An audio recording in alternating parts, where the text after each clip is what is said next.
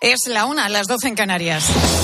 Con Pilar García Muñiz, la última hora en Mediodía Cope. Estar informado. ¿Qué tal? ¿Cómo estás? Muy buenas tardes. Bienvenido a Mediodía Cope, un programa que hoy estamos haciendo desde Valencia, donde se está celebrando el Congreso Nacional Farmacéutico, el vigésimo tercer Congreso Nacional Farmacéutico. No apartamos la mirada, seguimos pendiente de la situación de las carreteras en nuestro país en una jornada de nuevo de protestas a la que se han sumado los sindicatos tradicionales del campo. Enseguida vamos a ver cómo está la situación, que vuelve a ser complicada, ya te lo anuncio por todo nuestro país. Pero en medio de esta tractorada y de la protesta de los agricultores se ha colado una noticia que nos ha dejado a todos impactados, la verdad. La Guardia Civil está investigando a dos menores de edad, a dos menores, a dos hermanos de 13 y 16 años por la muerte de su madre, de Silvia una mujer que ronda los 50 años, que fue encontrada esta pasada noche amordazada y con signos de violencia en el interior de un coche aparcado en un garaje. Ha ocurrido en Castro Urdiales, en Cantabria. El mayor de los chavales está detenido y el de 13 años es inimputable. Eugenia Gómez es la delegada del Gobierno en Cantabria. Nuestros pensamientos están con la familia de la víctima, también con estos jóvenes involucrados, quienes independientemente de sus acciones necesitan apoyo, orientación para enfrentar las consecuencias de sus actos. En la mañana de hoy, el menor de 13 años de edad ha ingresado en un centro de protección de menores. Por lo que respecta al menor detenido, se encuentra a disposición de la Fiscalía de Menores junto con las diligencias policiales a fin que determine las medidas que procedan. En un primer momento, nada más encontrarse el cuerpo, los investigadores sopesaron la posibilidad de un caso de violencia machista, pero pronto la atención se desvió a los dos hijos por algunos indicios que, llamaban, por lo visto, bastante la atención. Antes de encontrarse el cuerpo, sobre las nueve de la noche, el mayor de ellos habría llamado a la abuela para decirle que su madre había sido secuestrada, lo que activó todas las alarmas y se inició a partir de ese momento la búsqueda de Silvia. Se llamó también al padre de la familia y fueron horas de mucha incertidumbre hasta que cerca de la medianoche encontraron finalmente el cuerpo sin vida de la madre. Los chicos fueron localizados horas después, de madrugada, pasadas las dos de la mañana, en un parque de la localidad, cerca de unos acantilados. En ese momento, el mayor habría reconocido haber atacado a la madre. Los investigadores creen que fue precisamente él el autor material de la muerte. La verdad que se sabe poco, muy poco, sobre lo que pasó en la noche de ayer y hay que mantener además todas las cautelas, toda la prudencia, sobre todo por la gravedad del delito y porque además hay menores implicados.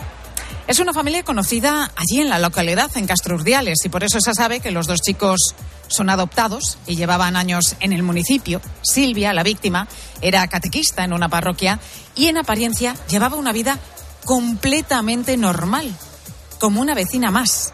Nada, desde luego, hacía pensar en un desenlace como este. Pero como ocurre tantísimas veces, no sabemos lo que pasa detrás de las puertas de una casa. De esto se tiene que encargar ahora la investigación judicial. Pues además de esto, están pasando otros asuntos también destacados que debes conocer y que te cuenta ya a continuación Ángel Correas. Bueno, Pilar, yo no sé qué tiempo tenéis ahora mismo por Valencia, como os han Hace bueno, hace bueno. Pues mira, por aquí, por Madrid también hace por ahora bueno, pero este jueves ha aparecido la borrasca Carlota, a la espera de importantes lluvias en toda España, lo que de momento está trayendo son fuertes rachas de viento. Toda la costa gallega está en alerta naranja, además del interior de la cornisa cantábrica. Escucha este dato: 202 kilómetros por hora son los que se han registrado esta mañana en la costa del Lugo. Eso sí que es una racha, pero con mayúsculas. Fuertes vientos también en Castilla y León, eh, aparte de los Pirineos y también la Comunidad de Madrid. Y a vueltas con la amnistía, como no, la llamada Comisión de Venecia, formada por un grupo de destacados juristas y parlamentarios europeos, se encuentra hoy en España para recabar más información sobre esa polémica ley que persigue Puigdemont y el PSOE. Una visita que se produce justo cuando la audiencia de Barcelona ha confirmado esta mañana el procesamiento de 46 policías por las cargas del 1 de octubre en pleno desafío secesionista y en el discurso a la Asamblea Plenaria del Dicasterio para el Culto Divino, el Papa ha dicho que sin reforma litúrgica no habrá reforma de la Iglesia. Francisco ha añadido que una Iglesia tiene síntomas de estar enferma cuando no siente pasión por el crecimiento espiritual, no habla de forma comprensible a los hombres y mujeres de su tiempo y no siente el dolor de la división entre cristianos.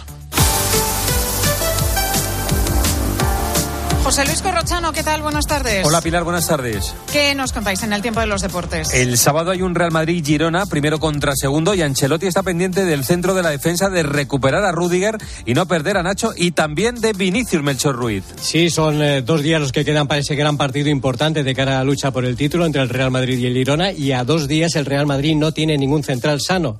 Militao y Álava salen de esas recuperaciones de la operación del cruzado de su rodilla, y Rudiger y Nacho están tocados, así que habrá que estar pendiente de cómo evolucionan. Está a punto de terminar el segundo entrenamiento pensando en el Girona.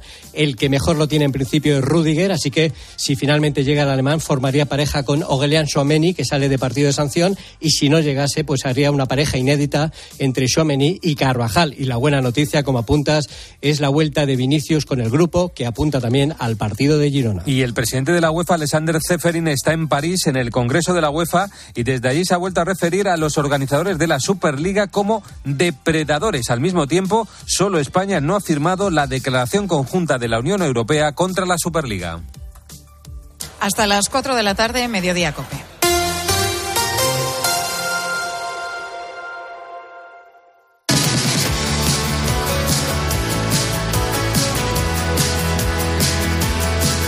Escuchas Mediodía Cope. Con Pilar García Muñiz. Estar informado. La verdad que se está convirtiendo en algo habitual ya esta semana en este programa comenzar mirando a las carreteras, pero es que un día más las tractoradas son protagonistas en nuestro país. Hoy también en las calles de capitales de provincia se ven eh, tractores, muchos, muchos tractores de nuevo. En Barcelona, por ejemplo, las protestas han llegado hasta la sede incluso del Parlamento. Una representación de agricultores ha podido entrar y hablar con la presidenta del Parlamento catalán con la intención de seguir reclamando a los políticos soluciones a los problemas del campo. Ambiente más tenso, el que estamos viendo hoy en algunos puntos de nuestra geografía en una jornada, como decimos, de nuevo de protestas que hoy sí cuentan además con el respaldo de las principales organizaciones agrarias. Hemos visto altercados e incluso detenciones en provincias como Burgos, también en León, en Elegido en Almería. Ha sido cortada a las 7 después de que los agricultores hayan lanzado ruedas y cajas en llamas. Y en Navarra, el gobierno foral reconoce que la situación allí es tensa. Unos 300 tractores han intentado entrar desde esta mañana en la ciudad de Pamplona, a donde nos vamos a esta hora de la tarde, a la una y siete minutos. Esther García, Cope Pamplona. Muy buenas tardes, Esther. Muy buenas tardes, Pilar. ¿Qué tal? ¿Lo han conseguido? ¿Han podido entrar en Pamplona? Pues sí, les ha costado, pero lo han conseguido. Esos 300 tractores que venían de la zona de Tierra Estella se habían sumado, por cierto, también a ellos compañeros de, La Rioja, de, de, Logroño. Han estado parados en la A12, en la autovía del camino, durante bastante tiempo y finalmente han conseguido entrar. Lo que pasa que les han retenido un poquito más adelante en uno de los accesos de, a la capital. Donde estoy yo en estos momentos, en la Plaza Príncipe de Viana, que es una, es una rotonda, para que te hagas una idea, salvando las distancias y mucho más pequeña, como la Cibeles en Madrid. Eh, acaban de llegar aquí unos 20 tractores que vienen desde otra de los accesos de la capital, llegan desde, desde Tafalla, desde la zona media y se acaban de parar aquí en medio de la rotonda. Sí que han dejado un carril eh, libre para que pueda pasar el transporte urbano y el resto de servicios de, emergencias. Mucha gente aquí en la plaza aplaudiendo, no sé si puedes eh, escuchar, y bueno, mostrando su, su apoyo a estos, a estos agricultores navarros que están con ganas. De hecho, esta mañana comenzaban dándole los buenos días a la propia presidenta del gobierno de Navarra, María Chivite, unos 40 tractores se acercaban hasta la zona donde vive para, bueno, pues darles esos buenos días. Como te decía, finalmente esos 300 tractores han conseguido entrar y tal y como nos contaba Ignacio Bacaicua, que es agricultor de allí, de, de Tierra Estella, eh, bueno, han tenido que pegar unos pequeños empujones a los coches de la Guardia Civil. No los dejaban entrar aquí a la altura de la gasolinera, nos han cortado el carril de, de ida, nos han encerrado, pero bueno, ha ido todo con normalidad, hemos retirado los coches a empujones los agricultores y estamos entrando en Pamplona. Empujones decía que con cariño y sin ser muy agresivos han conseguido entrar. También ha puesto en valor eh, bueno, pues la, la paciencia que, que, ha tenido en este momento la, la Guardia Civil y también el resto de, de, navarros que están sufriendo pues, bueno, las consecuencias. Tercera jornada de huelga aquí en Navarra y día complicado sobre todo en la capital. Gracias, Esther. Esa es la situación, como estamos contando en la ciudad de Pamplona, donde, de, donde vemos que las protestas pues no solamente allí, ¿eh? en otros puntos también de, de, España, pues van acumulando tensión. Es lo que se ha visto también esta mañana en eh, la provincia de Badajoz, donde se han vivido altercados entre la Guardia Civil y los agricultores que no llevan ni un día ni dos, ni tres, sino en este caso llevan 12 días ya protestando por las condiciones que denuncian vive el campo en esa zona de Extremadura. En las inmediaciones de la A66 continúa nuestra compañera Loli López. Loli, muy buenas tardes de nuevo. ¿Qué tal, Pilar? Muy buenas tardes. Pues se han vivido, como dices, momentos de verdadera crispación en esa confluencia de la A66 con el kilómetro 648. Eh, los agricultores, finalmente unos 300, han decidido abandonar ese punto y se han dirigido hasta donde me encuentro ahora mismo. Es en la Nacional 432, es a la altura de la localidad pacense de Zafra, una rotonda.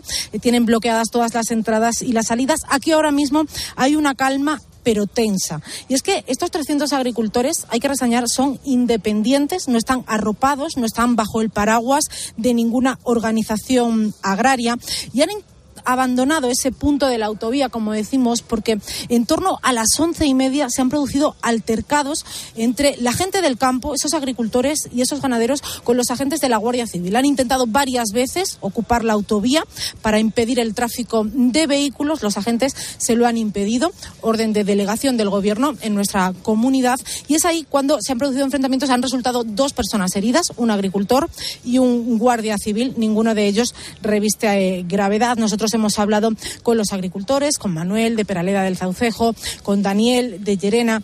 Aseguran que no quieren que esto vuelva a pasar, que ellos lo que quieren es que se les vea, que se les escuche, que sus reivindicaciones lleguen a los despachos para que se tomen medidas, pero siempre de forma pacífica, aunque nos insisten en que estas protestas van a continuar, que no van a parar. Y es que este grupo de agricultores viene de la campiña sur, de la zona de Llerena, de Azuaga, y no llevan dos días, como decías, llevan desde el 24 de enero. No se echaron a la calle con ese 6F, con ese movimiento independiente, no. Ellos llevan ya 12 días haciendo marchas lentas, obstaculizando el tráfico para dejarse notar. Vamos a escuchar, si te parece, a Daniel, que nos contaba eso, que no van a parar, pero no quieren que esto vuelva a pasar, estos altercados que hoy se han producido.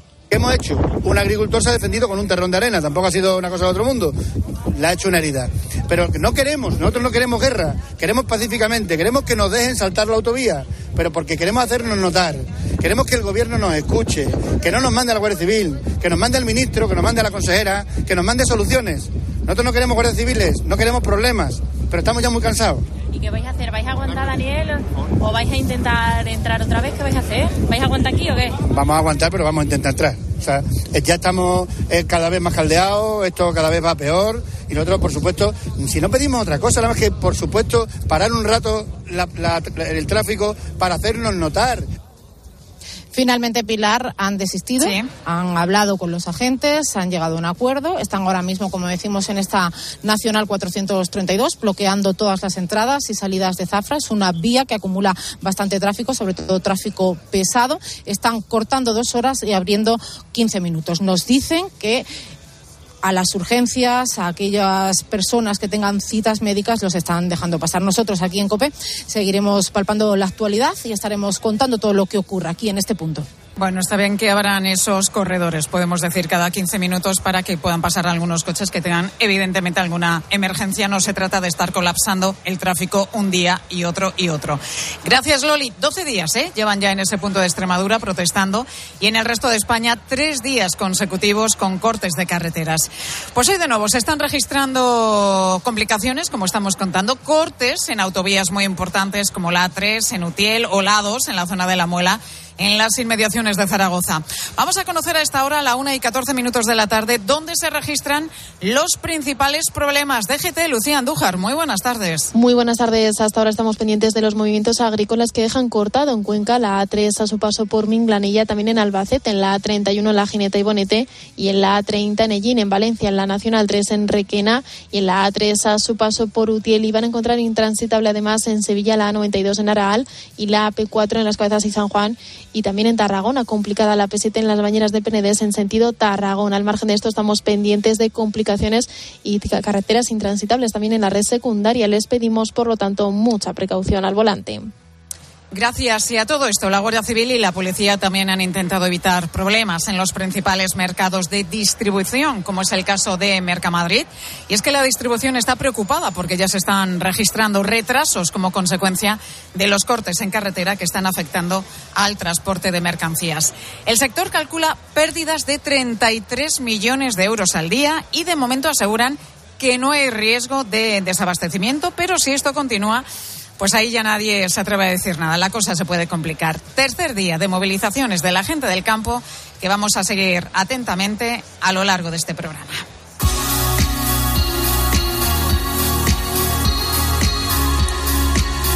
Y hoy en Mediodía Cope estamos en Valencia, en el vigésimo tercer Congreso Nacional Farmacéutico, junto a 2.000 farmacéuticos de toda España y de todas las modalidades de farmacia comunitaria, hospitalaria, de atención primaria, de industria y distribución, investigación también, análisis clínicos y de salud pública, entre otros. Profesionales esenciales en el sistema sanitario con una labor diaria que complementa la del resto de estructuras sanitarias, con el Consejo General de Farmacéuticos y el muy ilustre Colegio de Farmacéuticos de Valencia.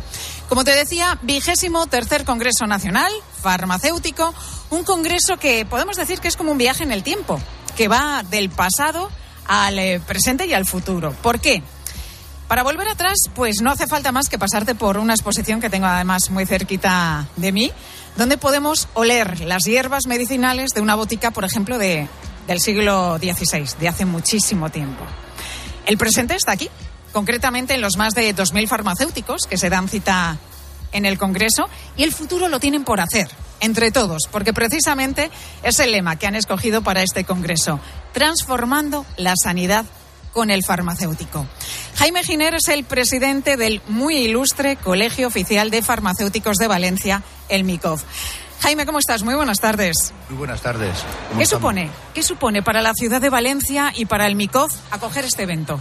Bueno, para la ciudad de, Valencia este evento es muy importante porque eh, resalta la capacidad que tiene Valencia de innovar. Valencia, todos lo conocemos, es arte, es cultura y es ciencia también.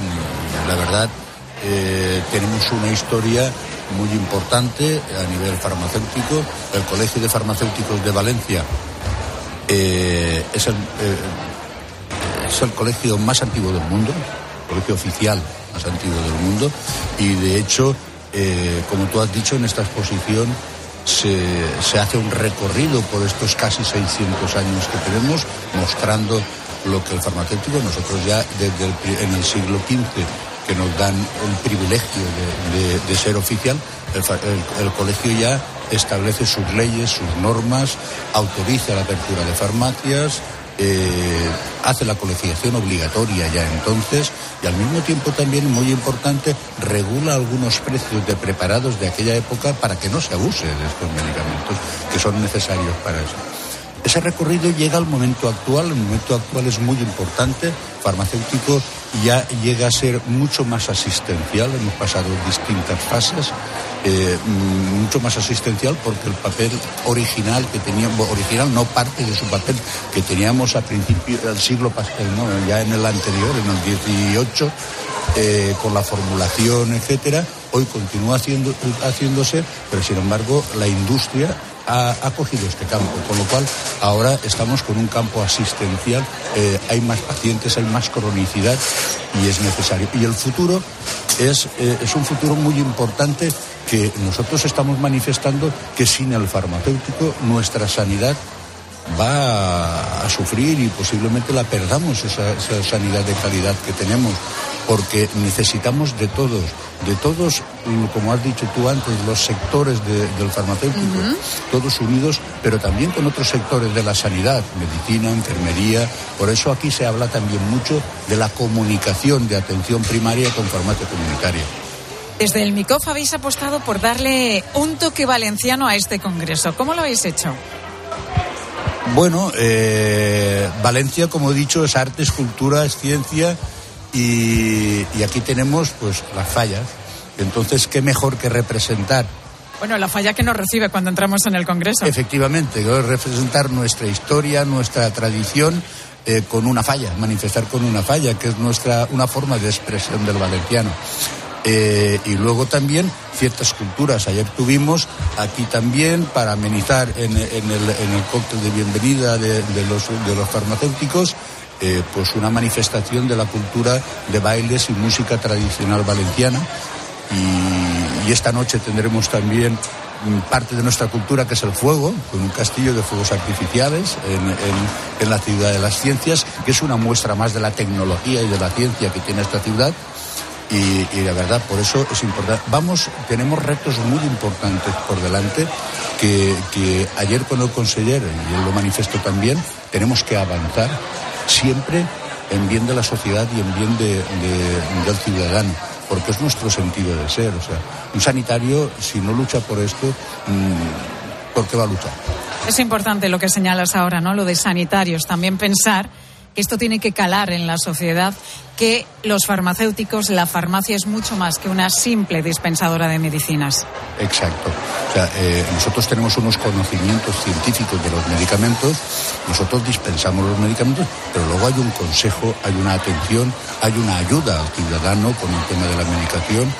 No solo la entregamos, sino también muchas veces detectamos problemas con la medicación y es parte de nuestro trabajo pero además eh, es más, o sea, vamos a llegar a hacer un seguimiento farmacoterapéutico, a medir un poco eh, lo que llamamos nosotros la adherencia con la preparación de SPDs, que no son meros pastilleros, es mucho más complejo, y, con ello eh, em, ayudamos y, realmente hacemos un papel sanitario muy importante y ayuda, pero luego también tenemos un papel muy importante en salud pública. Estamos hablando de detectar eh, enfermedades antes de que puedan ser un problema grave de salud, como puede ser cáncer de cervix, como puede ser cáncer de colon, o puede ser diabetes, crevado, para, para poder eh, detectar la sospecha de que una persona pueda generar una diabetes antes de que la genere grave. es lo que se llama, ¿verdad?, la farmacia asistencial, de la que vamos a tener ocasión de hablar a lo largo de este Mediodía COPE. Jaime Giner, presidente del muy ilustre Colegio Oficial de Farmacéuticos de Valencia. Gracias, Jaime, por estar con nosotros y que marche todo bien, que siga todo bien en este congreso, que ya sé que está siendo un éxito. Sí, la verdad, estamos muy contentos del éxito. Eh, esto denota también del interés del farmacéutico por evolucionar y gracias a vosotros por transmitir lo que, lo que, lo que somos, lo que, queremos, lo que deseamos para que el ciudadano lo conozca. Y también, pues, que conozca que no solo existe la oficina de farmacia, existe farmacia hospitalaria, salud pública, o sea, estamos en muchos campos, investigación. Muchas veces se habla de investigadores, pero no se dice que son farmacéuticos, muchos. Sí. Gracias, Jaime. Muy amable. A vosotros. Vale.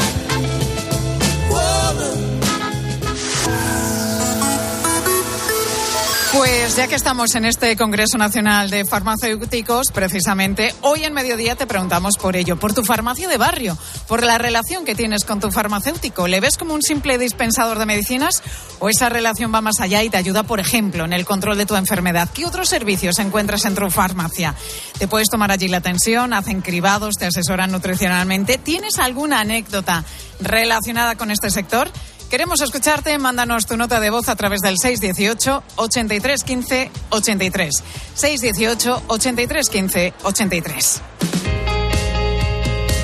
Y tenemos ahora un mensaje de BP, Gloria. Sí, porque vengo a recordaros que no os olvidéis de seguir BPando, porque con la aplicación Mi BP podéis disfrutar de ahorro en carburantes, de puntos canjeables por regalos, ofertas exclusivas, descuentos en grandes marcas. Así que ya sabes, descarga gratis la nueva aplicación Mi BP y empieza a BPar y consulta todas las condiciones en mibp.es. Escuchas Mediodía Cope. Con Pilar García Muñiz. Estar informado.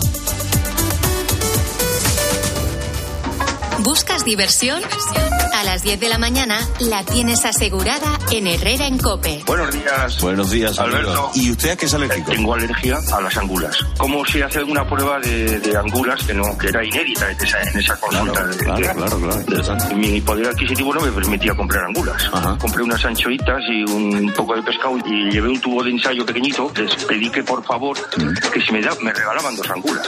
Y pregunté, ¿les debo algo por las angulas? Y dice, no, hombre, no sea por la ciencia, me dijo el pescadero. Escucha Herrera en Cope, de lunes a viernes de 6 a 1 del mediodía. Los ofertones de fin de semana de Alcampo. Fresón tarrina de 500 gramos por solo 2,85 euros. ¿Qué? ¡Wow! En tu tienda web y app alcampo.es. Oferta disponible en Península y Baleares. Te lo digo o te lo cuento. Te lo digo. Encima de que traigo a mi hijo, le subes el precio del seguro. Te lo cuento. Yo me lo llevo a la mutua. Vente a la mutua con cualquiera de tus seguros. Te bajamos su precio, sea cual sea. Llama al 91 555 5555. 91 555 5555. Te lo digo o te lo cuento. Vente a la mutua. Condiciones en mutua.es. En Peugeot estamos listos para ayudarte a llevar lo más importante, tu negocio. Por eso, en los días Peugeot Profesional vas a poder disfrutar de condiciones especiales en toda la gama. Aprovecha del 1 al 14 de febrero para dar energía a tu negocio. Inscríbete ya en peyo.es. En la charcutería de Supercor, Hipercor y Supermercado El Corte Inglés encontrarás la máxima calidad, mucho gusto y un precio delicioso. Con profesionales especializados para elegir la mejor pieza, el corte más jugoso. Y hasta el 14 de febrero con hasta 25 euros de regalo para utilizar en próximas compras en charcutería. En Supercor, Hipercor y Supermercado El Corte Inglés, en tienda web y app. ¿Qué necesitas hoy? Consulta condiciones. Ahora en Carglass queremos que mejores tu visión cuando conduces bajo lluvia. Por eso, con la reparación o sustitución de cualquier luna, te aplicamos el tratamiento anti lluvia gratis. Carglass cambia, Carglass repara. Promoción válida hasta el 10 de febrero. Consulta condiciones en carglass.es. Más que 60 consigue un sexy 60% de descuento en tus nuevas gafas. Infórmate en soloptical.com. Soloptical, solo grandes ópticas. Escuchas Mediodía Cope. Con Pilar García Muñiz. Estar informado.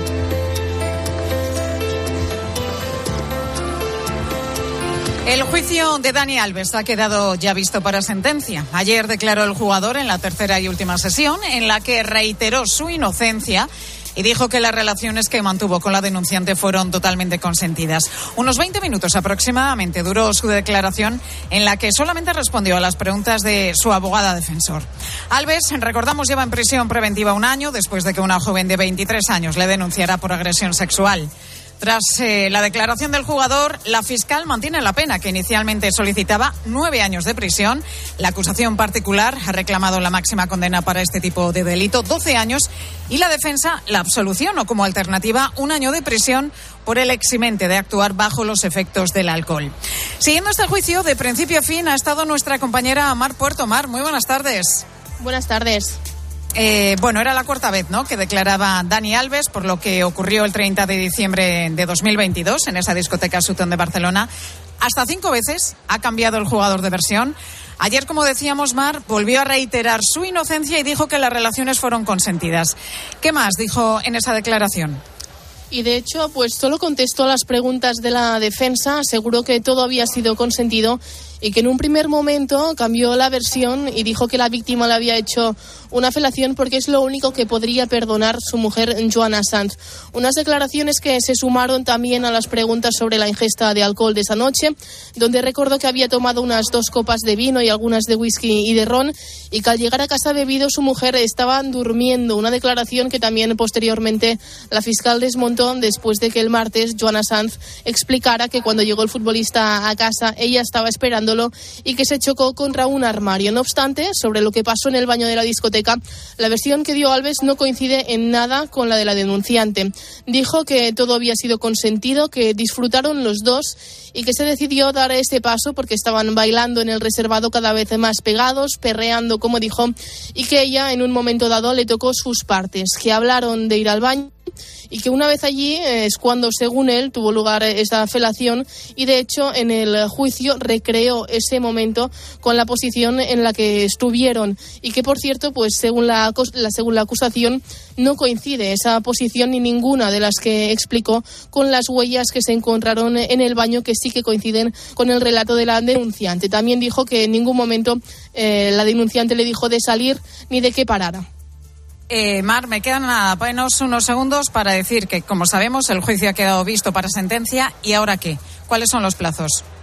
Pues sí, los tiempos eh, son que hay que esperar. Eh, acabaron dictando visto para sentencia y dijeron que resolverían el caso en los próximos días, pero sí recordemos que la acusación particular pues pide 12 años de cárcel con un nivel de estrés postraumático moderado severo que sufre la víctima y la defensa por otra parte pues eh, pide la libertad inmediata, la absolución con la opción de retirada también de sus pasaportes. Gracias, Mar Puerto. Seguimos aquí en Mediodía Cope desde Valencia.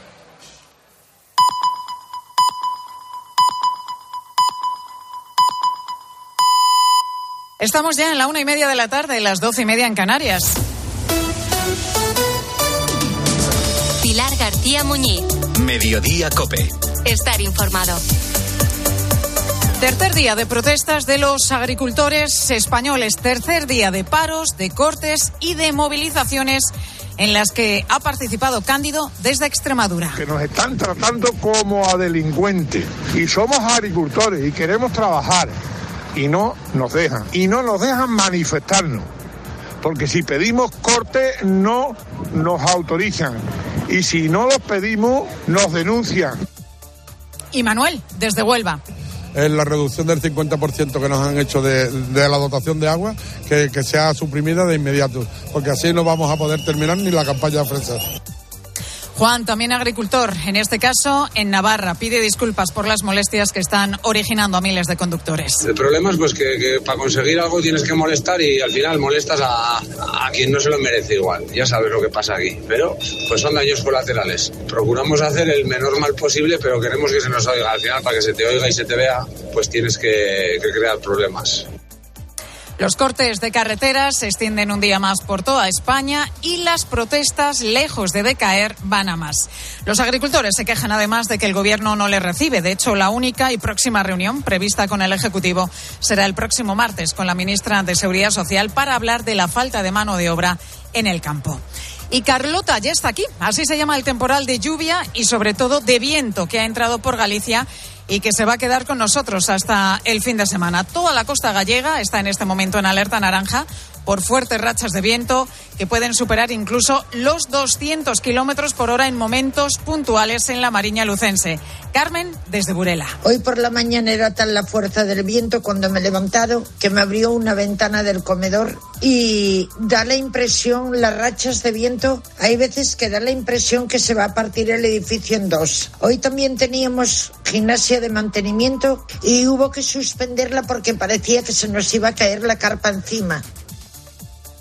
Y la Eurocámara pide que se investiguen los lazos entre el Kremlin y el independentismo catalán. Los eurodiputados, también los socialistas, han aprobado una resolución en la que expresamente reclaman que el fugado Carles Puigdemont dé explicaciones al Comité de Conducta del Parlamento Comunitario. Y ya sabes que hoy los de Mediodía Cope nos encontramos en el vigésimo tercer Congreso Nacional Farmacéutico que se está celebrando en la ciudad de Valencia, un encuentro en el que intervienen 150 ponentes en más de 40 encuentros profesionales y se van a presentar además más de 400 comunicaciones científicas. Sin duda, reflejo del dinamismo de una profesión sanitaria que avanza poniendo todo su potencial al servicio del Sistema Nacional de Salud para que siga siendo una referencia y reforzar su sostenibilidad equidad y además cohesión. Con el Consejo General de Farmacéuticos y el muy ilustre Colegio de Farmacéuticos de Valencia. Pues precisamente para hablar de este congreso me acompaña a esta hora de la tarde, a la una y treinta y tres minutos, Jesús Aguilar, que es el presidente del Consejo General de Farmacéuticos. Jesús, muy buenas tardes. Muy buenas tardes, Pilar. ¿Qué tal todo? Pues encantada de que nos hayáis recibido aquí en este congreso en el que, bueno, está siendo un éxito y muchísima gente. Sí, la verdad que sí, más de 2.000 compañeros están hoy en este, en este evento y estamos haciendo de Valencia kilómetro cero el futuro de la farmacia, ¿no? Además en una en una ciudad que donde nacieron los colegios eh, los colegios de los profesionales hace 583 años con una promulgación de la famosa Reina María de Aragón y Sicilia, ¿no? Realmente está siendo un encuentro muy importante en una profesión muy viva y en una profesión en la que está construyendo su futuro, ¿no? O sea, que está construyendo eh, esos próximos años y ese valor social y ese valor asistencial que tienen que dar los farmacéuticos desde los distintos ámbitos de actuación.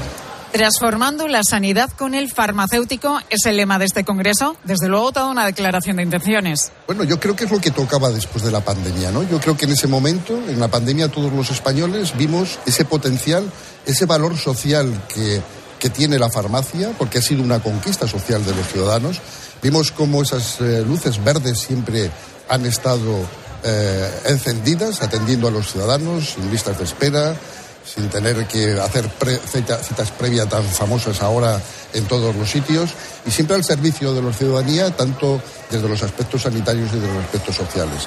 Hemos visto cómo esa atención primaria ha tenido sus problemas, unos problemas de ajuste importante y cómo los farmacéuticos, las, las 22.000 oficinas de farmacia que hay en España y los 57.000 farmacéuticos españoles podemos ayudar, ¿no? Transformando siempre la sanidad, pero con el farmacéutico. Precisamente, recientemente, ¿no? La nueva ministra de Sanidad, Mónica García, presentaba sus líneas de actuación y hablaba, por ejemplo, de reforzar la atención primaria, ¿no?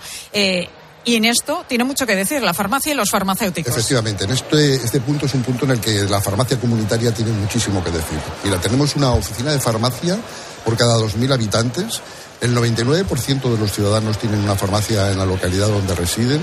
El 70% de nuestras farmacias están fuera de las capitales de provincia, todos pensamos que están en las capitales, ¿no? El 70 están fuera de los capitales de provincia y hay muchísimas eh, pueblos donde, muchísima zona rural, donde solo hay un farmacéutico eh, ayudando a la población de manera permanente y constante, ¿no? Con lo cual yo creo que hay eh, una apuesta muy importante del farmacéutico hacia la atención primaria y además esa apuesta no tiene que ser, no es una apuesta solamente que hacemos los farmacéuticos, sino que las últimas encuestas, una última encuesta que ha habido de GAT3, lo pide la, la población con unos porcentajes elevadísimos del 90 y el 85%.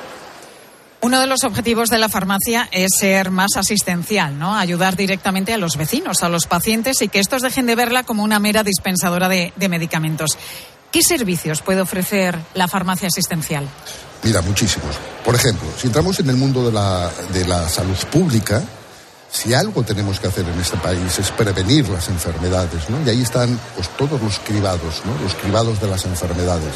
Bueno, pues la farmacia, la farmacia comunitaria puede ayudar al sistema público a que se hagan esos cribados. La farmacia, el farmacéutico no va a hacer el cribado, pero sí puede ayudar a recoger esas muestras. Pero fundamentalmente porque puede aumentar la adherencia. Es decir, para que todos los ciudadanos lo entiendan. Cuando yo tengo un cribado, yo tengo ya una edad donde tengo que hacer pues, los temas del cáncer de colon, ¿no? Me ya tengo que llamar a mi centro de salud o me mandan una carta, tengo que pedir una cita, tengo que ir a por un kit, luego tengo que llevar la muestra. Todo esto lo tengo que hacer con petición de hora. Si yo ese kit le consigo en la farmacia debajo de mi casa y esa muestra la entrego en la, en, la farmacia, ¿sabes, ¿sabes lo que ocurre? Pues que ocurre, como ya hemos visto en distintas comunidades, que de una adherencia, es decir, de una respuesta de un 15 o un 16% de Aumentará notablemente. A un 60 y tantos por ciento. ¿Y qué es lo que queremos como país? Pues como, lo que, como país lo que queremos es prevenir.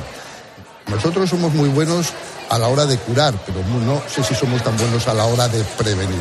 Y estamos ahora ya en el concepto del bien vivir, no en el concepto del sobrevivir. Y por eso creemos que la farmacia tiene un papel muy importante. Y en la parte de los medicamentos, ¿tú sabes la falta de adherencia a los tratamientos que, hace, que piden los médicos?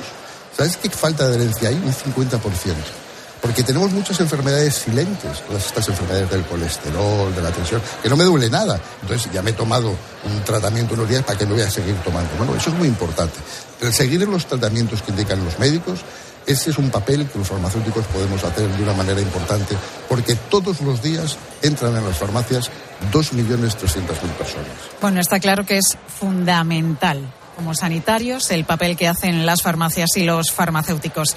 Jesús Aguilar, presidente del Consejo General de Farmacéuticos, gracias por estar con nosotros hoy en Mediodía Cope y que sigáis con, eh, con este congreso que termina mañana. Termina mañana y la verdad que está, como te decía en un principio y tú lo estás viendo, con una afluencia tremenda de compañeros y muchísimas gracias a vosotros, Pilar.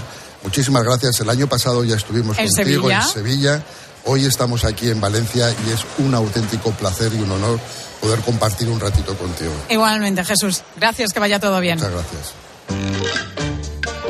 Y está por aquí Mónica, mi compañera Mónica, con un mensaje del Banco Sabadell. Sí, Pilar, porque cuando ya has encontrado, ¿verdad?, la casa de tus sueños, no puedes esperar para estrenarla. A todos nos pasa. Por eso, con Banco Sabadell puedes simular la cuota de tu hipoteca de forma ágil en menos de un minuto. Sí, sí, porque empezar a vivir donde deseas no puede esperar. Entra en bancosabadell.com barra hipotecas. Infórmate y simula tu cuota personalizada al instante.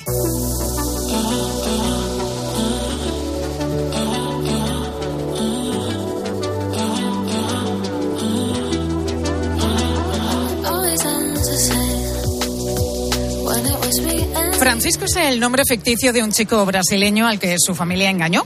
Sus padres y un tío suyo le prometieron un futuro mejor para, para que viajara a España. Le dijeron que aquí iba a tener un buen trabajo y un buen sueldo, pero pues todo era mentira. Cuando llegó a nuestro país, sin saberlo, se había envuelto en una red de trata de personas dedicada a la explotación sexual y laboral. Francisco se encontraba en situación de prostitución hasta que este verano pudo conocer a los hermanos franciscanos de Cruz Blanca, una orden religiosa que se dedica precisamente a luchar contra este problema social como es la trata. Concretamente, Francisco conoció al hermano Miguel, que junto al resto de su comunidad y a la fundación que ellos tienen en marcha, comenzaron a ayudarlo.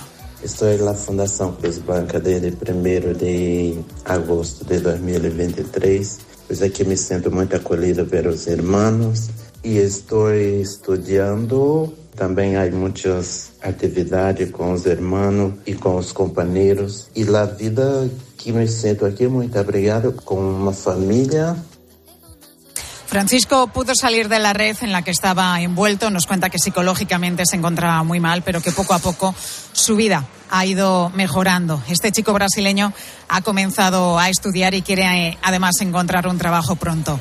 Y a esta hora, a la una y 41 minutos, voy a saludar en Mediodía Cope al hermano Miguel López, franciscano de Cruz Blanca, que son precisamente los que han ayudado a este chico, a Francisco. Miguel, muy buenas tardes. Hola, buenas tardes. ¿Qué tal? Hola Miguel, estamos hablando que, de que la trata de personas funciona como con redes. ¿Cómo accedéis vosotros a estas personas para, para prestarles esa ayuda? Por ejemplo, en casos pues- como este de Francisco, ¿cómo llegasteis hasta él para sacarlo de esa realidad? Bueno, pues unas veces es en colaboración con las fuerzas y cuerpos de seguridad del Estado que nos los derivan, o nosotros participamos en alguna de las redadas que hace. También nosotros visitamos espacios de vulnerabilidad, espacios donde, eh, donde hay prostitución, donde se ejerce la prostitución, entonces pues eh, también ahí detectamos situaciones de trata.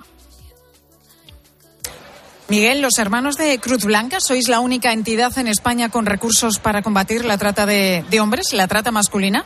¿Realmente es una triste realidad que veis que va en aumento?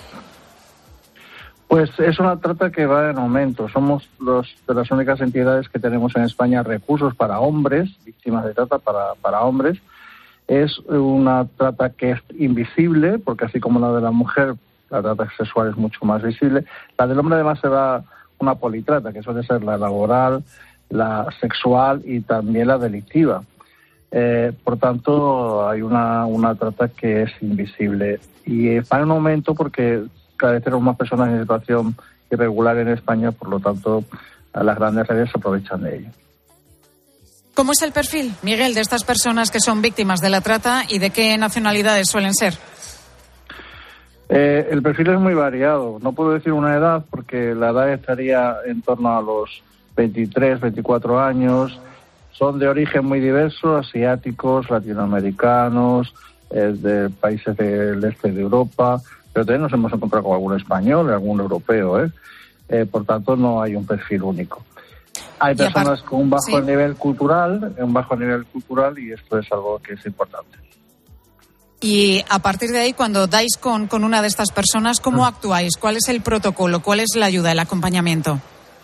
Pues mira, mira, nosotros nos basamos en lo que nos dejó nuestro fundador, el hermano Isidoro, que es ser casa y familia. Y en la Fundación Cruz Blanca lo que hacemos es justamente eso, ser casa y familia. Lo primero que hacemos en la intervención es que descansen, vienen rotos, vienen mal. Lo primero que tienen que descansar y, saber que están en un espacio seguro, convencerse de que están con seguridad. A partir de ahí creamos un vínculo con ellos. Nos conocen, los conocemos, están en casa, están en familia. Y ahí, a través de eso hacen su relato de vida Con el relato de vida hecho, pues nosotros ya hacemos un acompañamiento psicológico, jurídico, y con esto hacemos un plan individualizado de inserción sociolaboral para ellos, porque lo que queremos es la transformación de su vida. Que pero siempre con el respeto a que sean ellos autores de sus decisiones. Pues hermano Miguel López, franciscano de Cruz Blanca, gracias por atendernos, además en este día en el que la Iglesia celebra la Jornada Mundial de Oración contra la Trata. Muchísimas gracias, Miguel. Gracias a vosotros. Feliz día. Una y cuarenta y cuatro minutos de la tarde. Llega el momento de la firma de José Luis Restán, que hoy reflexiona sobre los prejuicios. José Luis, muy buenas tardes. ¿Qué tal, Pilar? Etiquetar a las personas siempre es peligroso, más aún si se hace sobre la base de prejuicios, ya sean ideológicos o alimentados por una rumorología que el Papa califica literalmente como asesina. Y cuando esto sucede dentro de la comunidad cristiana resulta especialmente penoso. Hay un episodio revelador en la vida del gran John Henry Newman.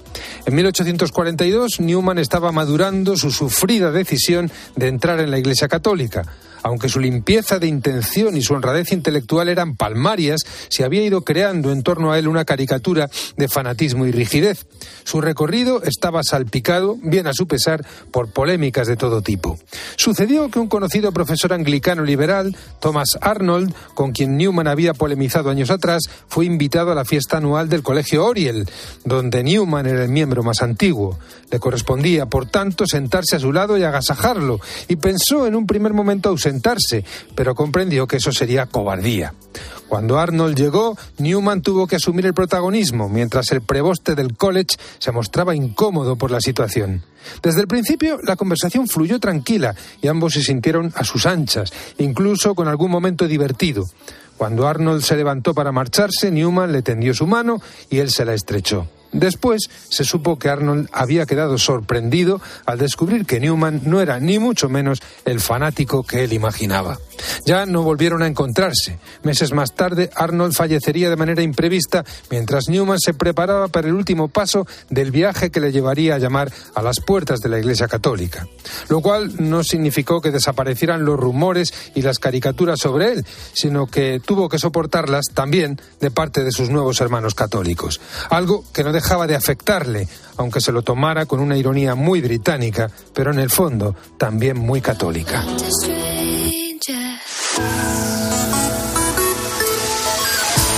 Te recuerdo que seguimos en Valencia haciendo este programa Mediodía COPE en el vigésimo tercer Congreso Nacional Farmacéutico en el que hay reunidos unos 2.000 farmacéuticos de toda España. Escuchará ruido de fondo porque estamos aquí en mitad del Congreso que se está celebrando ahora mismo y hasta mañana, concluye mañana. Y precisamente por eso, en relación a este asunto, te preguntamos hoy en Mediodía COPE por cómo es la relación con tu farmacéutico. ¿Le ves como un simple dispensador de medicinas o esa relación va más allá y te ayuda, por ejemplo, en el control de tu enfermedad?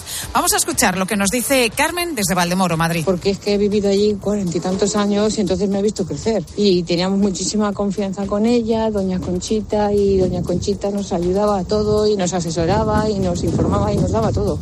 Así que sin ningún problema.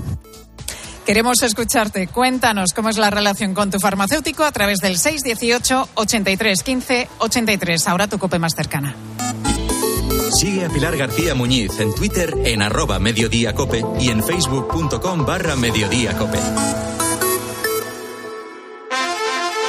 Madre mía, qué golpe. Parece que tu coche se ha peleado con una columna. Con el seguro de coche de línea directa, no solo te ahorras una pasta, sino que además puedes escoger el taller que quieras aquí o en Chipiona. Y si eliges taller colaborador, también tienes coche de sustitución garantizado y servicio de recogida y entrega. Cámbiate ahora y te bajamos el precio de tu seguro de coche, sí o sí. Ven directo a lineadirecta.com o llama al 917-700-700. El valor de ser directo. Consulta condiciones. Del 2 al 11 de febrero, cuando vayas al super o a otras tiendas, puedes hacer una compra normal o la compra de tu vida participando en la gran recaudación contra el cáncer. Al pasar por caja, solo tienes que realizar una donación aumentando el precio de tu ticket desde un euro y estarás ayudando a mejorar la investigación de la enfermedad y la atención a pacientes. Gracias por colaborar con la Asociación Española contra el Cáncer. Solo los más rápidos disfrutarán de ofertas increíbles en el corte inglés. 15% de descuento en sonido. Sony, Vieta, Bose, JBL, Sonos y Marshall. Una ocasión única. Consulta modelos en promoción. Así son las ofertas límite en el corte inglés. Hasta el 11 de febrero en tienda web y app. UMAS, mutua especialista en seguros para el sector educativo. Ofrecemos una solución integral para los colegios y guarderías. Daños patrimoniales, responsabilidad civil, accidentes de alumnos. Más de 1.400 centros ya confían en nosotros. Visítanos en umas.es. UMAS, más de 40 años de vocación de servicio. Te compra tu coche, te compra tu carro, te compra tu buga. Te compra tu furgo, te compra tu moto, te compra tu auto. ¿Te han hecho una oferta? Te la mejoramos. Has oído bien. Mejor precio garantizado y compromiso de pago en 24 horas. Ven a vernos. En Alquiler Seguro sabemos que cada cliente es único. Por eso estamos orgullosos de ser la primera empresa del sector en recibir la certificación AENOR de compromiso con las personas mayores. Horario preferente, más de 50 oficinas a tu disposición, gestores especializados y mucho más para que la edad no sea un obstáculo en tu alquiler. Alquiler Seguro, la revolución del alquiler. Pilar García Muñiz. Mediodía Cope.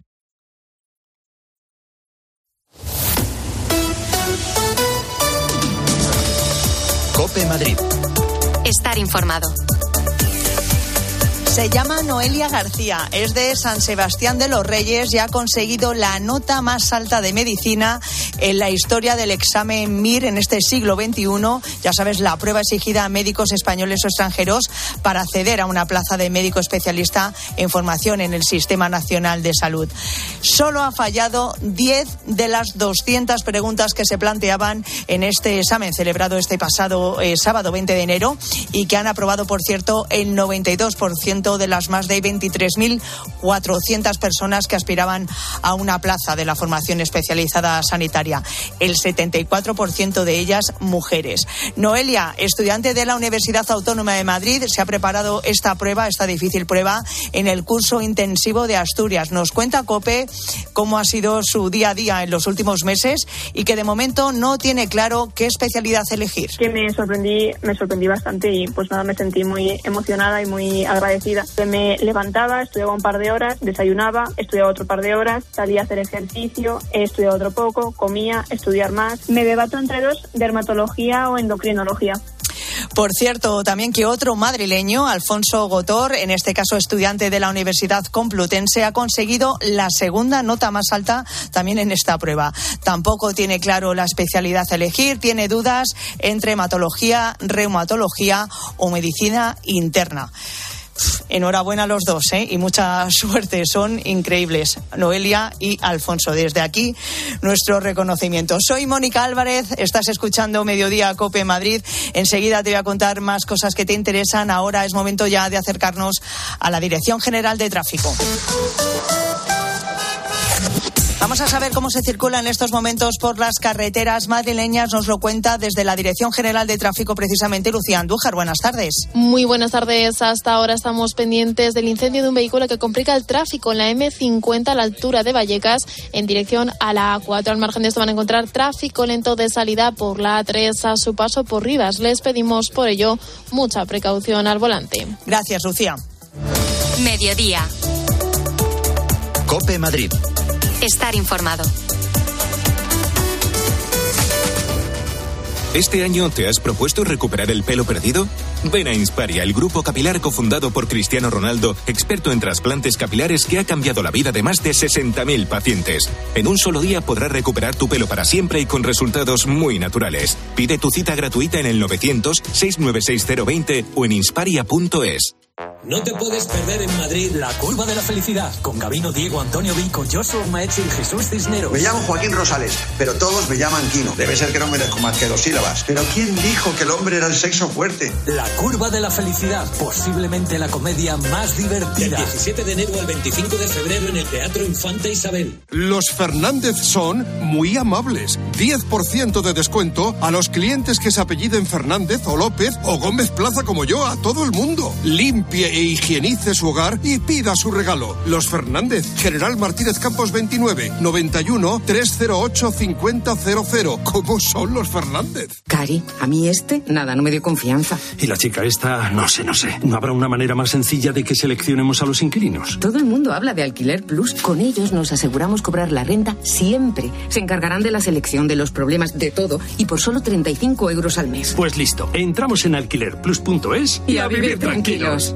El ciclo Viena en Madrid presenta la joya del barroco alemán, La Pasión según San Juan de Bach, con la orquesta y el coro Baruco de Viena. Destacan el tenor Benedict Christianson como el evangelista y el bajo Gunther Haumer como Jesucristo. La Pasión según San Juan, Auditorio Nacional. Entradas en hispaniaconciertos.es. La tristeza de perder a un ser querido. El problema de tramitar la herencia. El conflicto entre los herederos. Solución, porque son los mejores en herencias. martínezlafuenteabogados.com 646-690032. 646-690032.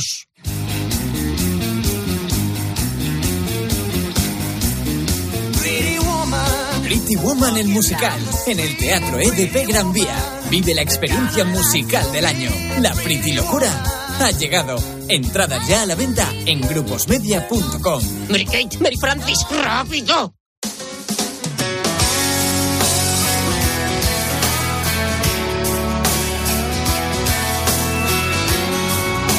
Mediodía.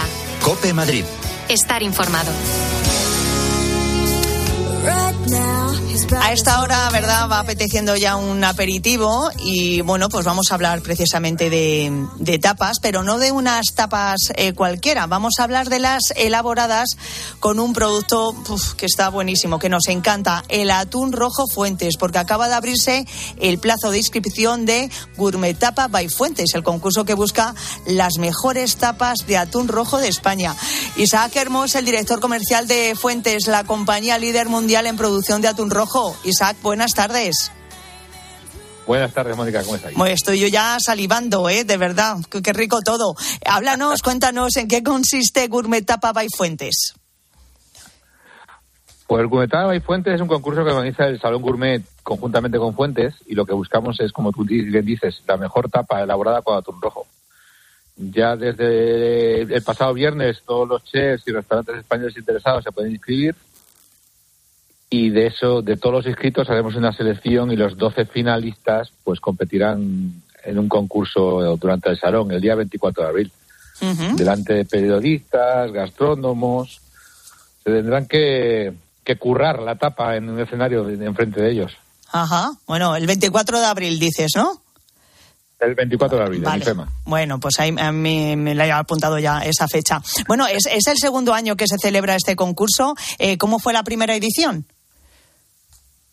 Pues fue todo un éxito. La verdad que fueron muchos cocineros que se presentaron. Eh, los dos finalistas tuvieron un, un nivelazo. Eh, fueron 12 propuestas muy originales, con, con cortes poco, habi- poco habituales, con elaboraciones muy especiales.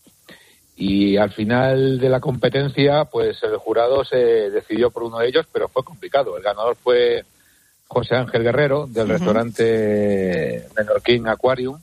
Sí. Y hizo una fusión entre un taco mexicano y la cocina japonesa. Uy, Un fíjate. triunfo. Sí, Pero sí, vamos, sí. el resto de propuestas to- to- todas fueron muy, muy buenas. Ya me imagino que el nivel es elevadísimo. Eh, claro, porque efectivamente el atún rojo es eh, muy versátil, ¿no? Se puede hacer muchísimas cosas con, con este producto, vale para tapas, para cualquier plato.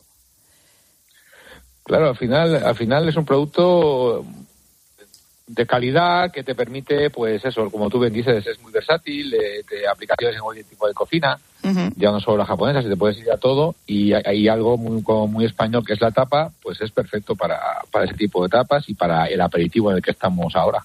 Desde luego, desde luego. Tú, tú no sé, mm, ahora mismo, por ejemplo, ¿qué, qué harías con un trocito de atún? ¿Eh? ¿Con qué Yo otro ahora- producto? Ahora mismo, ahora mismo, como te me ha quedado lo de la ta- el, el- el taco mexicano, pues igual haríamos ahí unos tiraditos Qué o algo así, algo, algo fresquito. Sí, sí, sí, yo, también, estoy, ¿eh? Yo estoy al sol, ¿eh? Estoy al sol y me tomaría algo fresquito. Yo no sé el tiempo ahora mismo en Madrid. Pues en Madrid está cambiando, sobre todo ya a partir de esta tarde se espera lluvia y un poquito de más frío, pero bueno, da igual, ¿eh? Nosotros también nos tomamos esa tapa que tú, que tú has elaborado. Bueno, pues nada, como siempre, Isaac Hermo, un placer hablar contigo, director comercial de Fuentes, la compañía líder mundial en producción de atún rojo, y estaremos eh, muy pendientes de todo ese concurso, que tienes más información, por supuesto, en atunrojofuentes.com, atunrojofuentes.com. Hasta otro día, Isaac. Un saludo. Adiós.